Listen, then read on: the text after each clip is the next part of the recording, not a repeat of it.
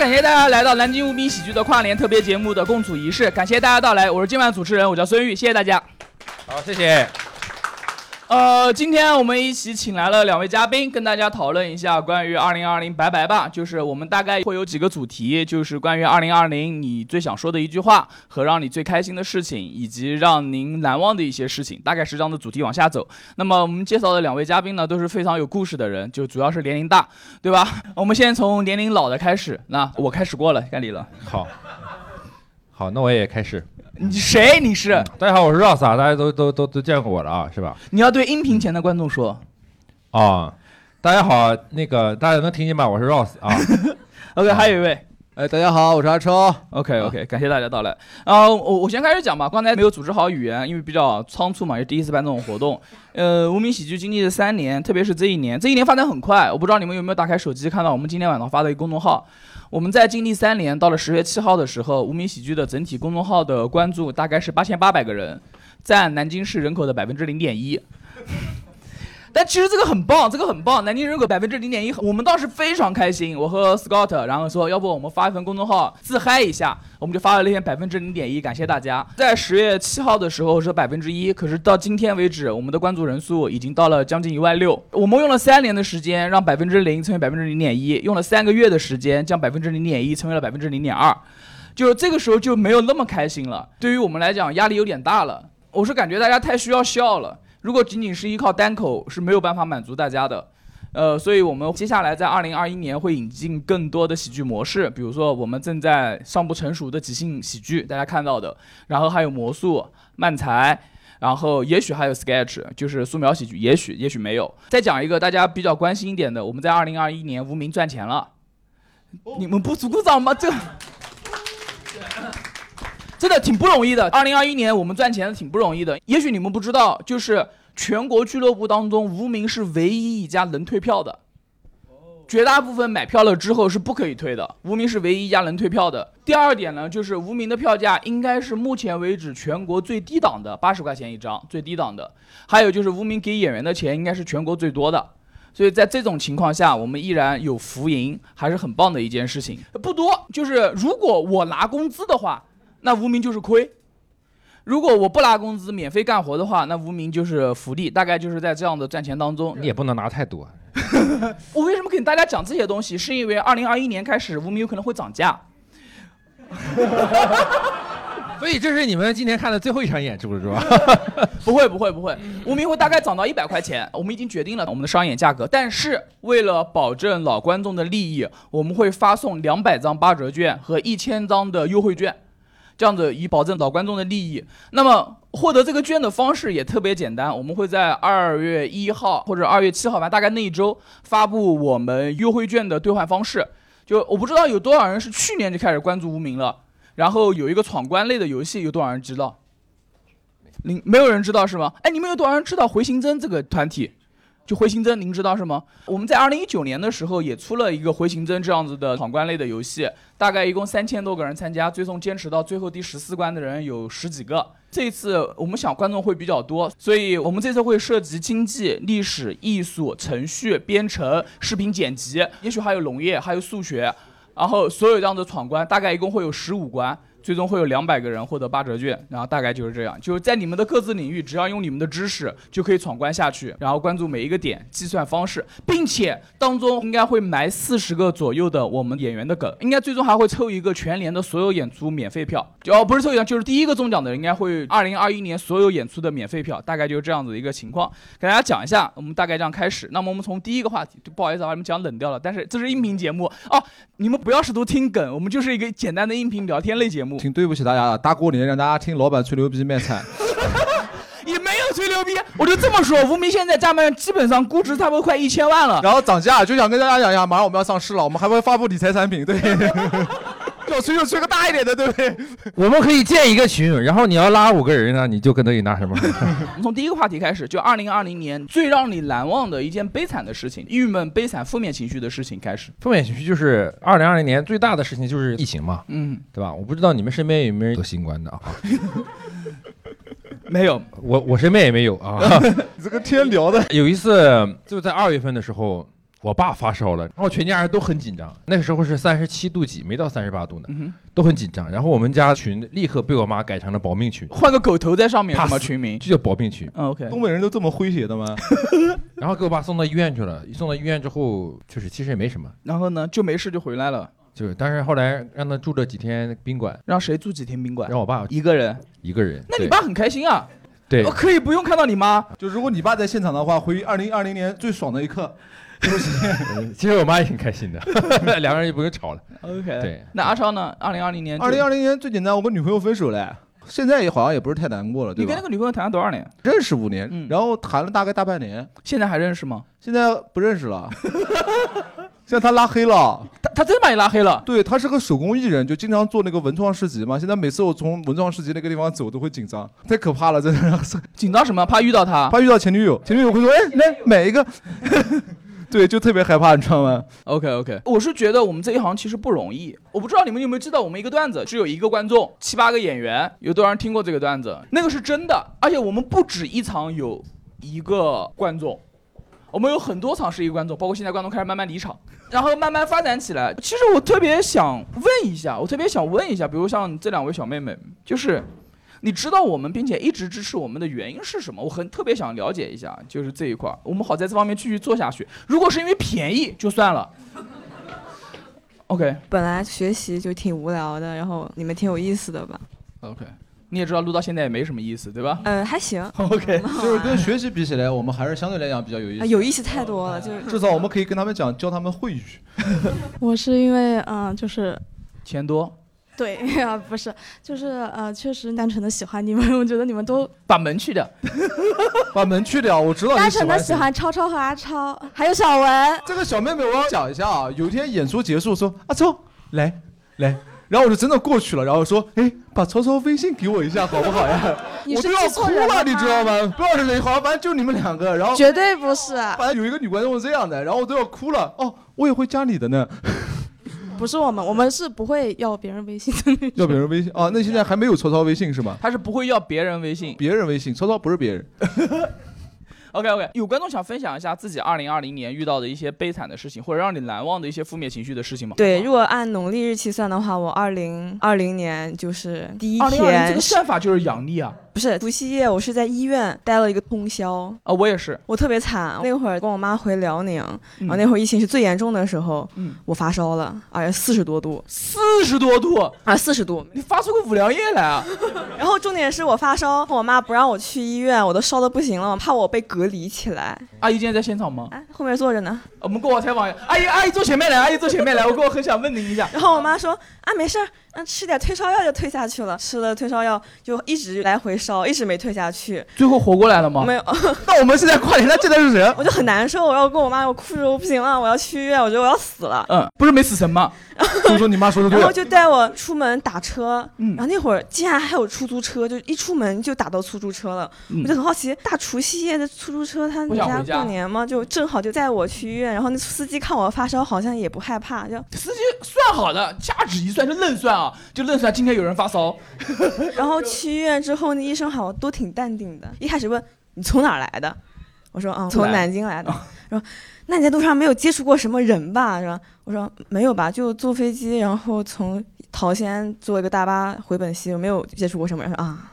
那没事儿，你去做个 CT，没事儿挂个水就行了。嗯然后挂水的时候，那个病房里面好像都是发烧的。对啊，你发烧当然都发烧了，你要发烧，旁边病房都是断腿的，也不合适啊。然后我在那特别难受，我在旁边躺着，然后嗯隔壁就是一个人发烧，来了一家人，然后生病的人床上躺着，看起来挺难受的，其他人在打扑克，在斗地主。我想问一下，就是你看到难受是因为他们来了一家人带他去医院这件事情，你感觉自己孤独？没有，就是我当时就很生病很难受，啊，啊，他们在旁边打斗地主，然后声音挺大的，而且挺好奇为什么一个人生病要来一家子人陪他，还就是我只有我妈带我来。对我只有我妈带我来，为什么他们可以来一家人？就是啊，好孤独啊！阿姨，为什么当时只有为什么要叫我妈阿姨？我妈也没有比你大多少岁吧？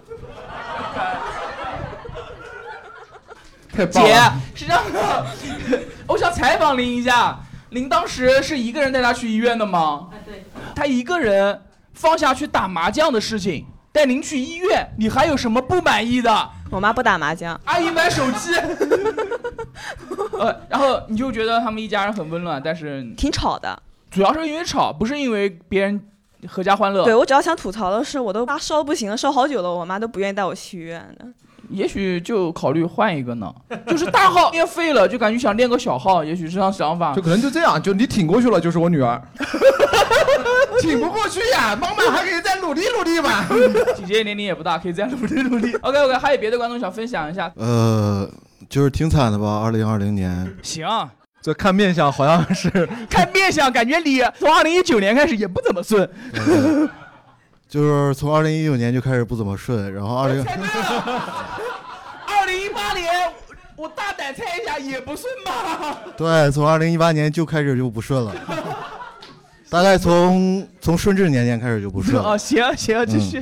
嗯，二零二零年的时候比较惨吧，谈了个恋爱，谈了个恋爱比较惨。对，谈了个恋爱，谈着谈着，突然之间女朋友跟我说她有重度抑郁症，嗯哼，呃，然后就是那种去随家仓诊断过的，开始疯狂吃药的那种，嗯哼，就非常痛苦。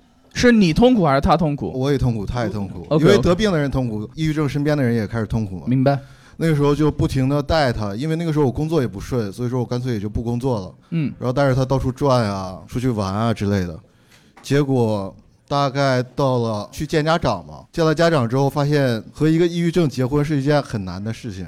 你结了吗？还没有结，就是见家长嘛，见家长之后，然后呢？就发现和一就是为什么？为什么？为什么难？因为我感觉我自己根本没有能力去把一个抑郁症从里面带出来。就是每个有抑郁症的患者身边的人都应该是你带来无名听单口啊？更抑郁了。更抑郁，所以说我就在那种压力之下，我就跟他提分手了。渣男渣男真的是渣男，我跟我所有朋友都说我是渣男。也还好，还好。然后跟他分手之后的话，我就发现自己的话，有的时候会心跳加速，手发抖，嗯哼。然后就去随家仓又看了一下嘛。哎等一下，你为什么要去随家仓看？一般人生病的时候，至少得先去普通的医院，你直接就去了随家仓。我就直接去了随家仓。那你这个思维就特别适合去随家仓啊！对啊，不，如果心情不好的时候，心跳加速、嘴发抖，吃的确应该去脑科医院看一下，就是脑科。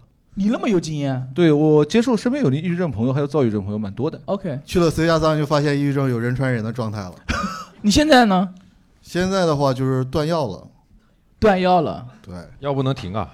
药是不能停，药是不能停。OK OK。但是其实最惨的是什么？最惨的是我一开始都很不顺，从跟这个女朋友，尤其是知道她有抑郁症之后，嗯哼。但是和她分手之后，突然之间事情开始好起来了，他好起来了吗？我好起来了。你不是去徐家仓了吗？好起来了。虽然有病，但去了是徐家仓当然会好起来啊。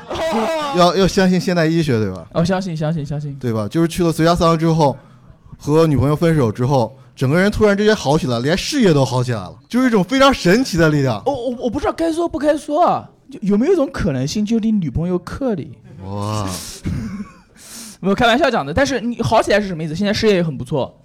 现在就是起码要要比从顺治年间那个过来的话要好一点吧。嗯，就如果有余钱的话，无名如果出理财产品的话，有没有考虑买一下？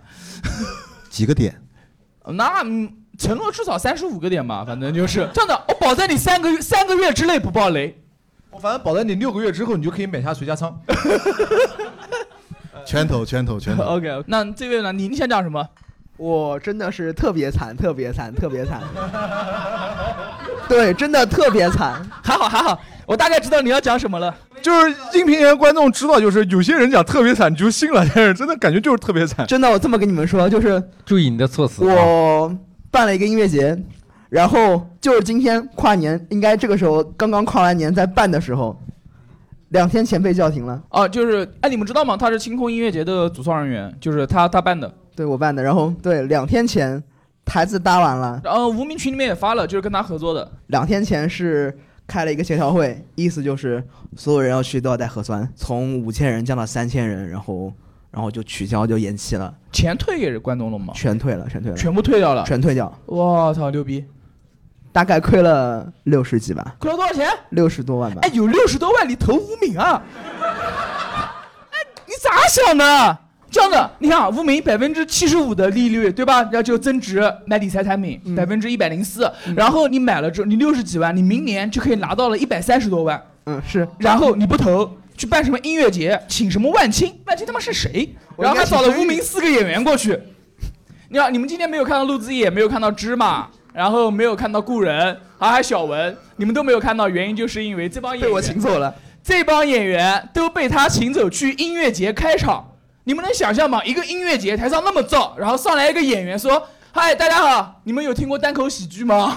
也不知道他是怎么想的。我当时就劝他说：“你不要请我们。”他说：“我可以请。”我说：“随便随便请，没关系。”然后那帮演员都抱着去见偶像的态度，说：“我要见万青啦！”然后我说：“那那你快点过来演奏啊，不演个。大概是这样，反正 ”OK OK，呃，我再问一下，六十几万是贷款还是押了套房子？押了套房子？你讲押了套房子的表情可不像押了套房子。押了套房子，你要学的，押了套房子，还有八套，还有八套，是哪边的房子？新街口的。新街口的房子，压了一套，还有八套是吧？没有没有没有没有没有他的表情特别像我一个拆迁户的那个朋友，就上次说那个防火教育，他不好好听，然后他说你这不好好听防火教育啊，到时候你家房子找我烧掉怎么办？啊，那我们家就只有九套房子了。还有观众想分享一下自己二零二零遇到的糟心事情吗？我是来控诉你们节目的，因为我之前参加过你们第三期还是第四期的录制，然后就是被现场气氛打动了，然后说了一段我过往的感情经历，结果给我带来了很大的困扰。那你得再说，这么多观众都没听过你讲的分享的什么事情，那么再说一遍吧。就是那段感情经历，基本上可以追溯到八九年前，是一段我上大学然后被人绿的故事。我怎么记不得了呢？你得给我回忆回忆啊！主持人当时给我做特效，对吧？就是我一出场，然后头上是绿光，然后还配音乐说爱是一道光，如此美妙。这给你现在的生活带来什么样困扰？你现在女友说对呀、我可以绿她。身边好多人都听了那个节目，然后他就问我说：“你知不知道有个共处一室节目？”我说：“什么节目？”我说：“没听过啊。”它里面有个人声音跟你一模一样，讲了一段自己被绿的故事。妈，等等一下，等一下，我们的播放量七个平台加到一起，一集不过两百，正好有一个你朋友听到了，没有好几个朋友都听到了，都跟我讲这个事情。是那个播放量统计有问题那我觉得有人是故意传播呀。对，人家就跟我讲说：“阿丹啊，你要坚强啊，这个事都已经过去了。”我说：“本来就过去了嘛，现在大家都在讲这个事，就很苦恼，看你的表情一点也不像苦恼啊。苦恼。我怀疑你朋友之间可能有个群，就是群里面散播以后，然后我说怎么办？安慰他，怎么去嘲笑他呢？阿丹啊，你要坚强啊！就关键是我牺牲了，我看确实也没给收听率带来多大帮助啊。其实我们收听率最大的一期是因为这位姑娘，是吗？对，我们有一期在喜马拉雅的播放量过了四千，还是过了五千，已经很高了，对于我们来讲很高了。原因是这位姑娘在网上传了一段段子，呃，你来讲一下。这应该是我最糟心的一件事情了。还好你火了，对对对，你们现在面前坐的是一位网红，知道吗？没不知道。我因为参加了一个比赛，然后他需要我传一段视频到网上，然后我就选了一段比较短平快的那种效果比较好的段子。嗯，然后这是前面赞同，后面效果比较好，我们在意。然后只内容其实就是听段子，或者我以现场效果来演的话，没有太大的问题。但是我的标题起的有点问题，我说男人和狗有什么区别？然后短短的一个晚上的时间，等一下，这位大哥突然扎了个嘴，没有区别，对吧？就是男性的觉悟，这样。然后短短的一个晚上时间，就当时就多了五十多条的评论嘛。然后我当时以为我操我要红了，你知道才？五十多条评论就好。你看杨笠，对，所以我他妈我觉得杨笠是抄袭我，你知道？开个玩笑，开玩笑，没有这样子。然后就是当时我以为我要红了，结果就是全都是一些骂声嘛，都是男生、男性观众的这种愤怒的情绪，你知道？嗯。但这并不是我的本意啊。你的本意是什么？通过骂男生让男生爱上你，那男生真的好贱啊！没有底线呐。没有，我的本意可能是，嗯，男生和狗有什么区别呢？是这样子，但我感觉他们可能看到那个标题就是说，嗯，男生和狗能有什么区别呢？这样，就我感觉他们可能是这样误解了，就导致差不多一天的时间吧，那个视频一点三万的播放，一千六百多条的评论，流量非常之大。我跟你们做个类比啊，我不类比，一万多的播放算啥流量大？你哪来的自呃信？我给你做个类比啊，我看了 B 站五百万的播放，它才八百条评论。我跟人家翻了三倍，两倍，两倍。当时我就很震惊嘛，我想问一下，呃，一千多少评论？一千六百多条评论，其中有没有八百条是你自己回复的？没有，人家骂一条回一条，骂一条回一条。没有，就回了差不多一两百，没有，没有，才回了差不多几条，然后就还有几条是看片儿加我，滚，就懒得去理会了，然后他就不断的增加。后来我发现他们是有群体、有组织的，就他们把我这个视频，把我这个 ID 发到了他们的那种反女权群里面。还有这个群啊？，对，然后号召了很多的，就是你加进去了吗？我没有 就会有这样的组织，然后他们就群体嘛，直接过来就是就打女权，就相当于这样。OK OK，明白。我们讲开心一点的吧。二零二零年你遇到最开心让你转机的事情是什么？开心就是上演的次数变多了，你上演次数变多是为什么呢？还是孙老板愿意给机会啊？声音有点小，我们再录一遍，看你上演次数多是为什么呢？主要是我个人的努力，主要是我个人的努力啊，再加上一点观众的捧场啊，跟孙老板一点关系没有啊。好，感谢无名的台柱子。然后我想问一下，你其实你老婆之前好像是不支持你出来说脱口秀的，对，至少不反对吧？现在会有点支持了吗？现在交钱就行了。交钱就可以了，就对，反正就是没上商演的演出，只要是把钱全给他。他知道你一场商演拿多少钱吗？我也很好奇，不知道，他不知道啊，不知道。所以你上交多少？两百啊，这段掐了啊，掐了啊，这段一定要掐了啊。这段剪出来直接发给他老婆就可以了。你那超阿超呢？今年啊，让我想想看啊，跟女朋友分手，这就是最开心的事情是吧？这是最开心的事情是吧？哎，开玩笑，开玩笑，有些事情可以共存的嘛。今天最开心的事情，就今天的确是交了很多稀奇古怪的朋友。就你开始讲这个呃脱口秀以后，你会交很多很多各种各样稀奇古怪、奇形怪状的朋友，什么属性都有，太奇怪了，太奇怪了。比如说谁最奇形怪状、最稀奇古怪？不合适吧？你说这句话的时候，为什么看着顶？没有没有没有没有。那我们朋友中间可能最怪的可能是我。哎，这时候没意思。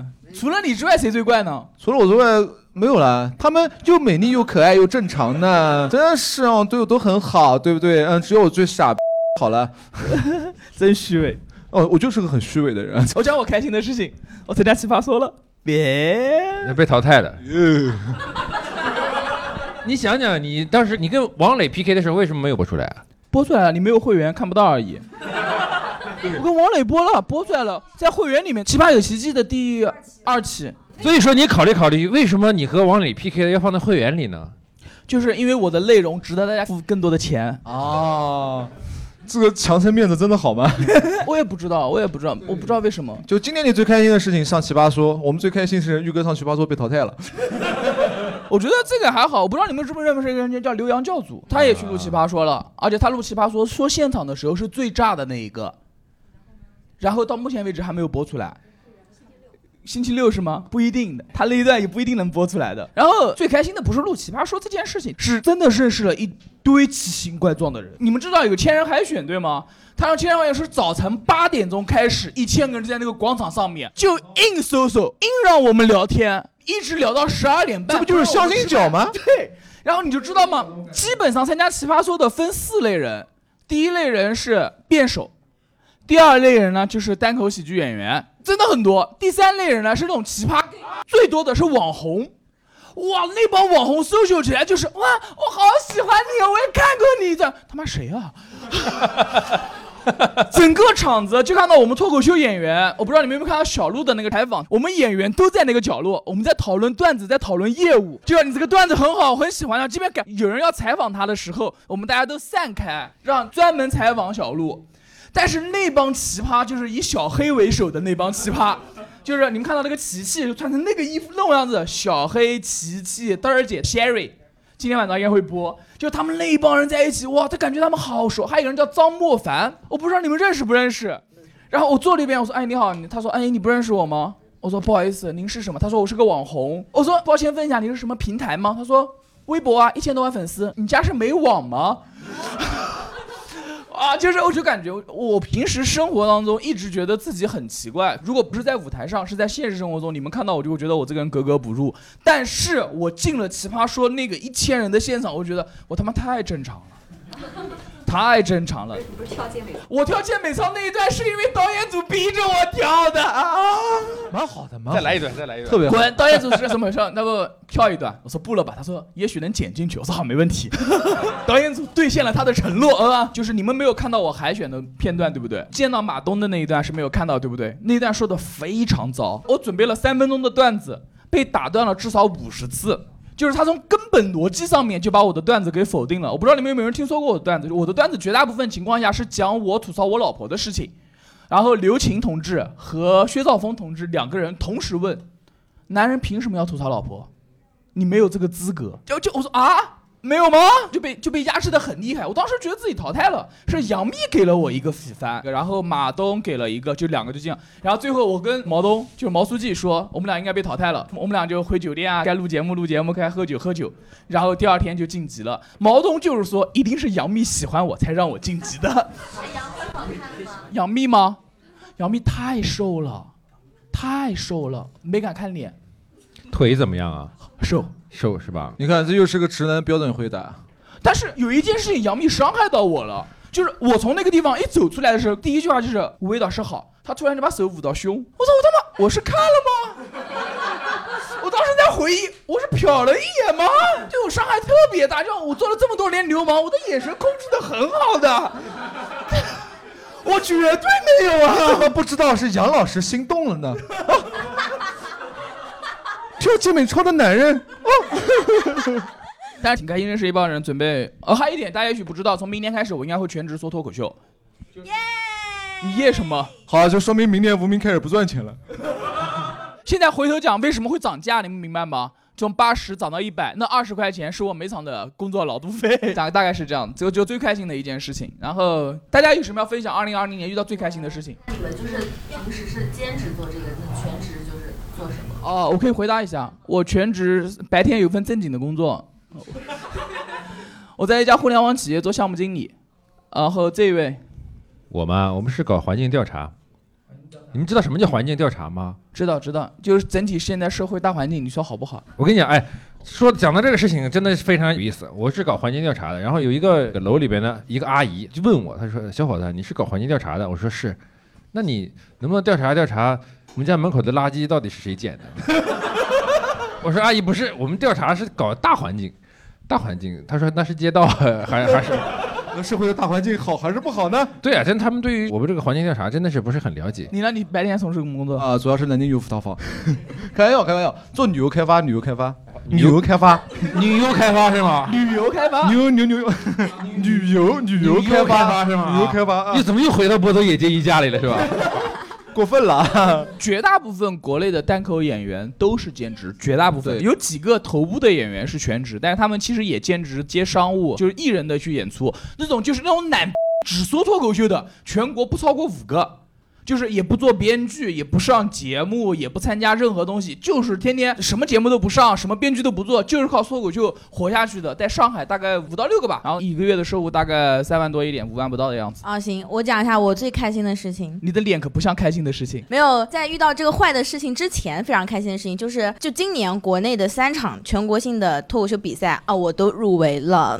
比赛的水准都这么低了吗？啊，是这样子的，我大概分析过他为什么能入围，因为。因为但凡有点实力的人都出去接商演赚钱去了，报名的人就没有什么商演可以接，那怎么办呢？我去参加一个比赛吧，对吧？纯粹是对我的嫉妒，好吧，这是。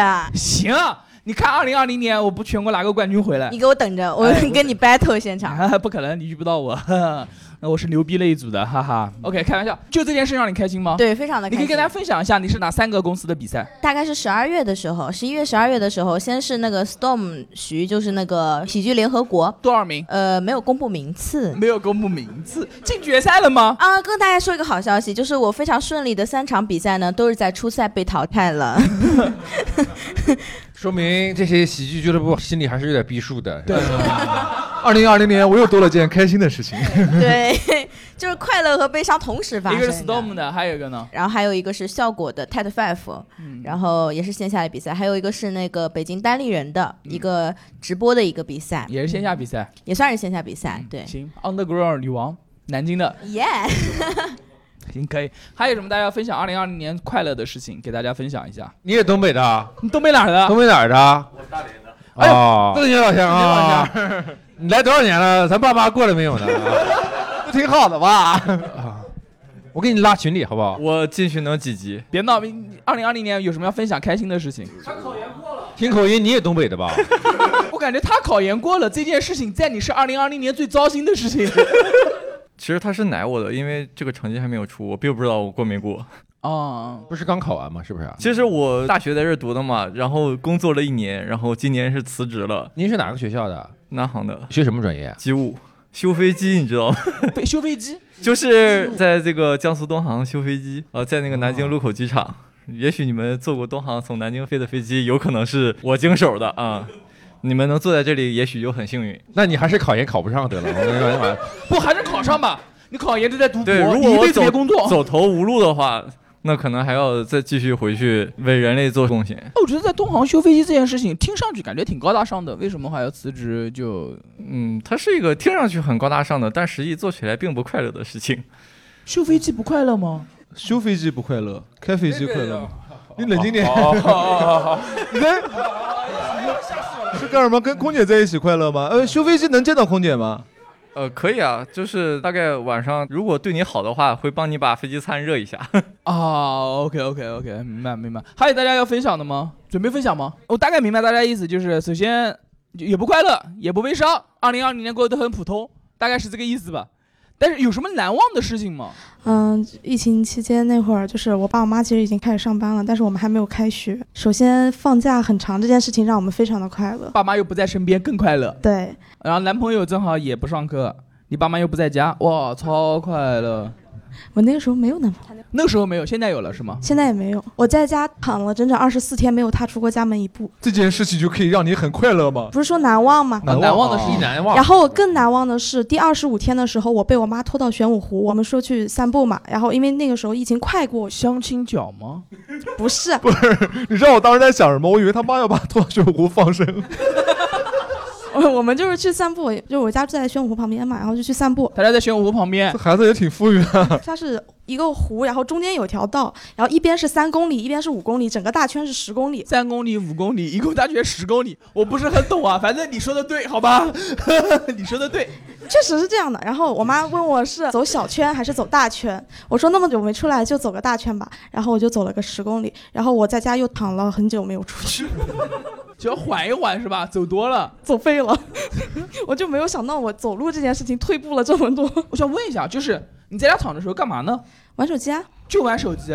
还能干嘛呢？你是个学生，在家躺着不学习吗？就放那么久的假，什么时候不能学习？是不是应该什么时候都学习的吗？是这样的啊，我们学校呢，疫情期间它是有网课这件事情的，哦但是呢，它是靠老师自己上传到那个网站上，然后那个视频，有些老师呢，估计也没干什么事儿，反正他也没有上传视频。就我们所有课程，只有我们班主任认真的上传了几段视频以后，就再也没有上传过。然后也就是说，我们是没有课的。你们老师也在家躺着玩手机吗？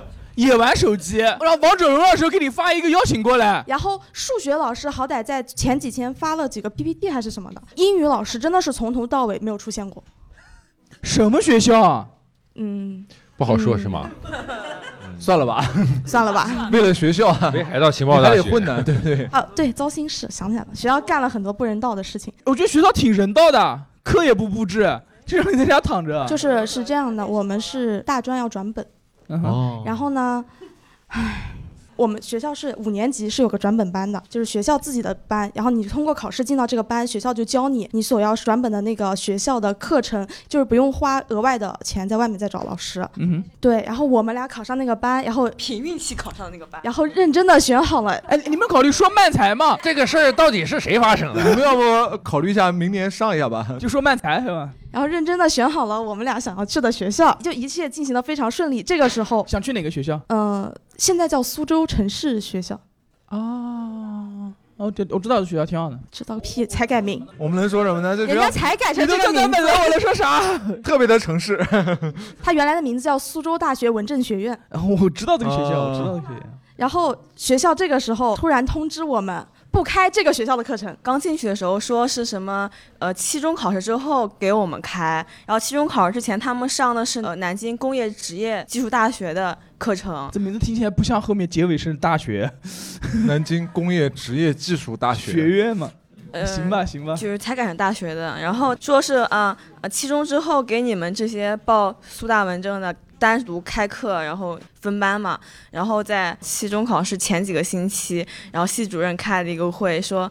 啊，那个反正考苏州的人也不多，我们学校呢老师也不够，啊，你们考苏州的就自己自觉退班吧。那你们没有考虑进别的班学上别的学校吗？我，所以我们现在自己在外面找了老师，所以你知道我们为什么那么有空来看你们的演出？我们就是很闲，也不是因为喜欢。刚才还说为什么来看我们呀？因为喜欢。现在一问了啊，因为有时间。之前是喜欢，但是没有空，但是现在就非常有空，所以我们经常来。啊，OK OK，还有钱，就玄武湖旁边的房子嘛，对吧？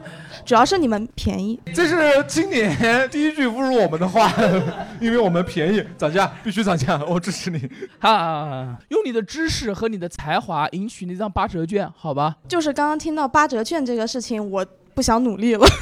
我讲一下去年的题目难度大概是什么呢？基本上要会编程、会解码、会音频繁解，然后会视频编辑，加上会数学，并且是我们的观众。今年很可能就知道玉米饼怎么做就可以了。我现在听到那么多条，符合的只有是你们的观众，还有会数学。你不会做玉米饼吗？我们到时候会有整体的辅助大家过关的方式。没有点什么金融方面的知识吗？有入门第一题应该是会有十个入口，八到十个入口进第一题，其中应该会根据专业来分。OK，但还还有什么难忘的事情吗？难忘事情，你们跨年没有做过什么仪式感吗？我三十三年没有跨过年，这是我人生第一次跨年。跨年有没有做过很蠢的事情？我做过的，去年还是前年跨年，反正有一年跨年。我去爬紫金山了，就是在这个天气、这个温度下面，大概凌晨三点钟，我去爬紫金山，和一个酒吧的店长，男的女的女的，男的男的，然后他一边爬紫金山还一边喝酒，然后我们两个人费了九六二五之力，大概凌晨四点多钟爬到山上，两个人冻得嘛已经快要疯掉了。我们要去看日出嘛，然后我们发现哦，山上面突然有人扎帐篷在那个观景台上面睡。超哥，不好意思打断您一下，有没有一种可能性，就是一月一号是百分之百出日出的吗？听我跟你讲完。凌晨四点钟，为什么会有人在这边睡？所以原来比我们两个人还更蠢的一个人，然后又听到那上门来了，哦，亲爱的，你压到我了。当然内心就是，就小丑竟是我自己。然后顺便跟你们讲一下啊，那天没有日出，那天是阴天，在不开灯的房间，一点一点。然后我的智商，我忘了一件事情，就人类啊是可以看天气预报的。妈的好气啊！看那群人在帐篷里面撒狗粮，真的是。你看那群人在帐篷里面撒狗粮，你是怎么看的？大家随便都打一下，帐篷是半透明的，你不知道吗？我不知道啊，哈下次试一下，蛮好玩的。我不玩。你呢？你有什么难忘的事情吗？二零二零年。其实我说一件我不能理解的事情嘛。负面情绪是吗？开始讨厌讨论段子了。算是吧。我有很多那个朋友，他在国外读书嘛，他就是因为疫情，他就去不了。嗯，然后我就问他，你这个欧洲他控制的怎么样？就在荷兰上学，他说他们那边不控制，他们去酒吧，酒吧买酒回家喝，反正回家喝还是要传给家人，那不如我们在这里喝吧。这里是在酒吧喝吗？对，在直接去酒吧开 party，就酒精可以杀菌，你知道吗？就是这样子，然后他们就上不了学。我这个朋友他就拿着奖学金，然后在国内超爽，一个月给他一万块钱，然后也不用。会有在线学习吗？有，有在线学习，但是很少。他是博士嘛，博士主要是跟老师做项目。你不能理解的是，他拿一万块钱还不用上课，是这件事情是吧？不是，我还是想说国外这件事情，国外这帮人太蠢了。就作为一个党员啊，他现在开始批判起国外了。我呢是一个十五年的老党员，作为一个十五年的老党员呢，我还是要吐槽一下这国外的疫情啊。我的今年二零一二零年的积分超过了一万七千分。啊，我来吐槽一个国内的事情，这段要分开来讲，中间拉开一点啊，不要他吐槽一个街上面是他讲的这段话，明白吧？这段话放到最片头，然后配上点音乐，嗯，对，然后到时候当当当，没有，我有一个是目前来讲近期发生的一个事情，我觉得哇，这个事情颠覆了我的一个三观嘛。你三观本来就不是特别，对，本来不是很正，你居然还有三观吗？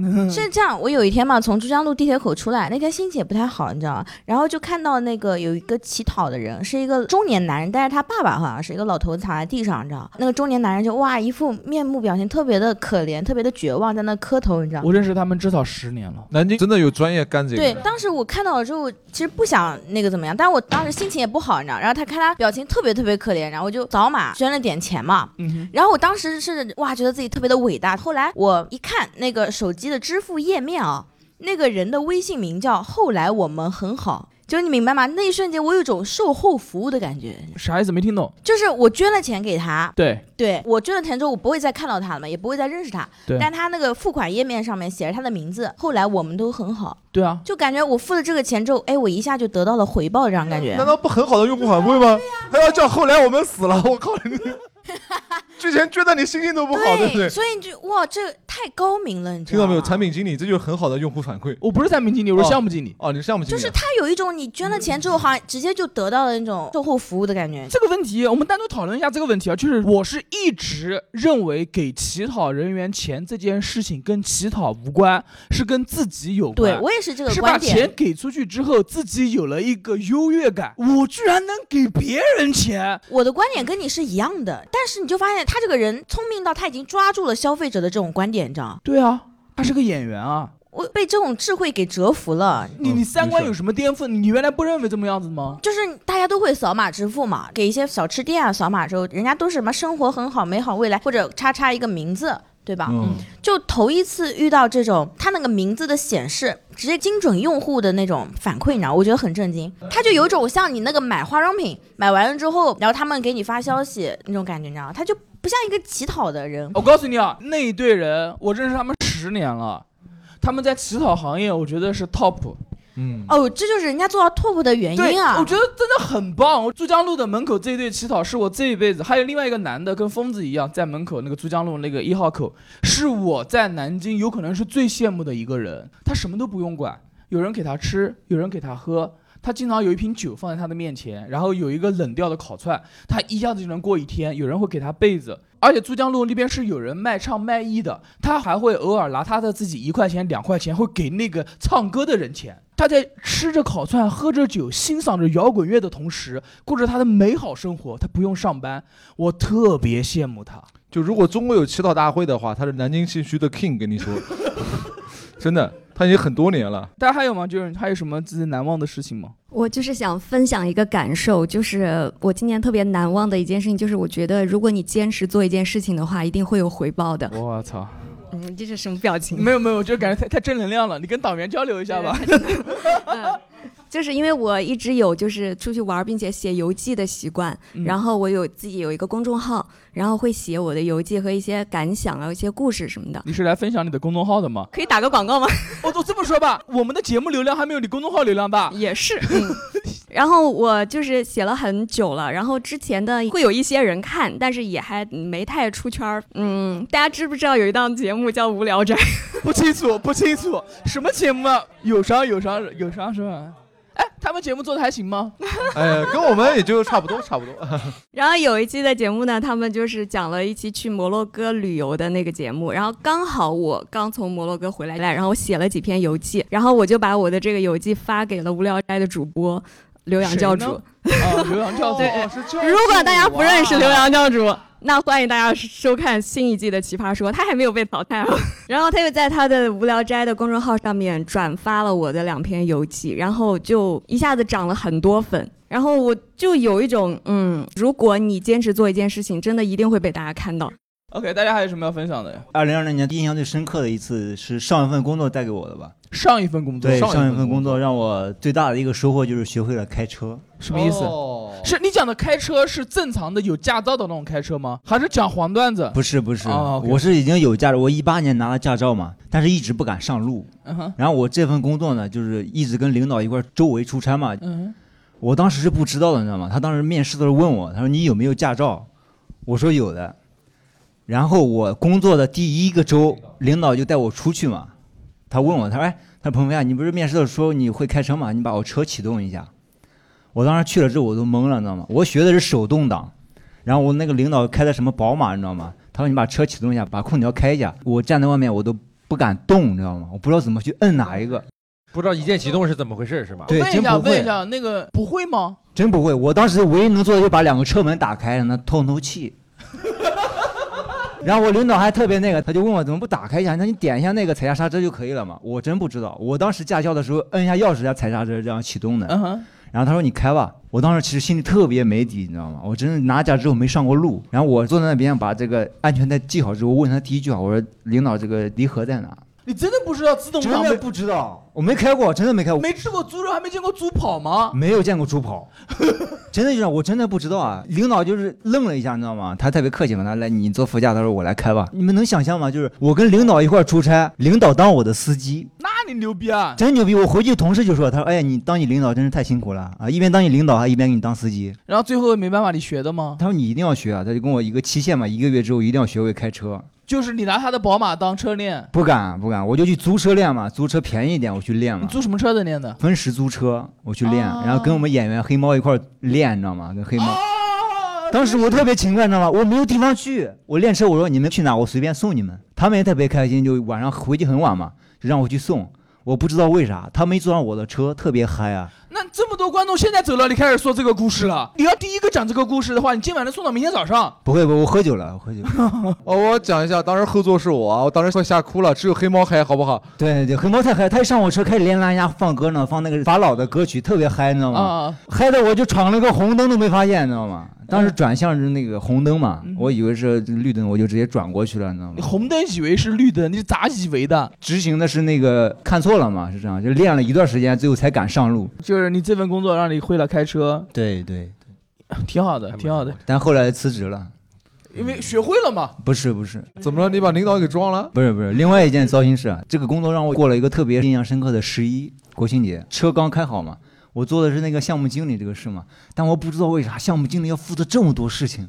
对啊我们项目嘛，从前面的招标、标书啊、谈判各各种东西，到后面的施工啊，嗯我们完全跟，跟就算了，我们还要接货。对，我们是到小区里面，就是跟老人的一个一个工程嘛，三百六十户的这些东西啊，就是分了好多卡车，然后我们自己去找仓库。十月一号啊，我就是开着车，然后就开到这个江北那边去接货。我的天啊，真是让我过了一个印象特别深刻的，跟搬运工一块儿去搬。我的天、我是项目经理，我大概明白什么意思。但是其实项目经理基本上就是什么都自己做。当时我回来的时候嘛，把车停到安全的地方，我把那个座椅放倒嘛，我当时就想，我靠，这个做工作不行，太心累了。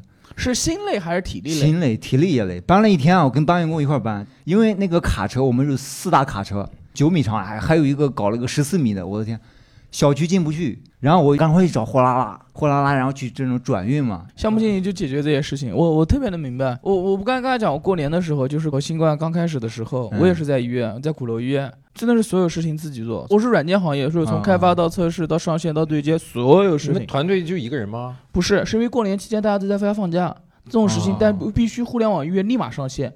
在这种情况下，就是所有事情一条龙必须要自己做。一个项目经理，领导让你从头跟到尾一遍，就是让你知道全部环节，因为任何一个环节没有人，就是你做。但是如果任何一个环节有人的话，你就不用管了。当时我们是为什么要把这个东西交给这个项目经理啊？就因为丢过货，你知道吗？他们不想担这个责任。啊，项目经理最重要的工作有两个，第一是甩锅，第二是背锅。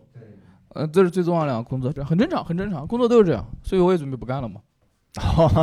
你是选择了更有前途的一个行业。并没有，只是不想打工了。OK，那我们今天节目就到此，感谢我们的二零二一能让我们变得更好，感谢大家，谢谢，好谢谢谢谢大家，好，结束二零年其实防疫的时候，我参加了，大概从那年初二开始，一直值了两个月的班，在小区门口站岗。那个时候又要防疫，然后要查每个人健康码，很多年纪大一点，像六十岁、七十岁那种，他会非常理解说你在这边站岗是就是为了保护我们，但是反而是说就是三十岁的人他会过来说，啊你这个东西你这么做不安全的，你每天测人测到那么多温度，你还来测我，我很危险的，你知不知道？嗯，然后为什么又要我填这么多登记表？我只不过是回自己的家而已嘛。那个时候的话，确实是非常难受。希望大家都能多多理解防疫工作人员，积极配合检查，不是为了别人，为自己，为我们的美好未来。最后，新年快乐！新年快乐！新年快乐！新年快乐！新年快乐！新年快乐！新年快乐！新年快乐！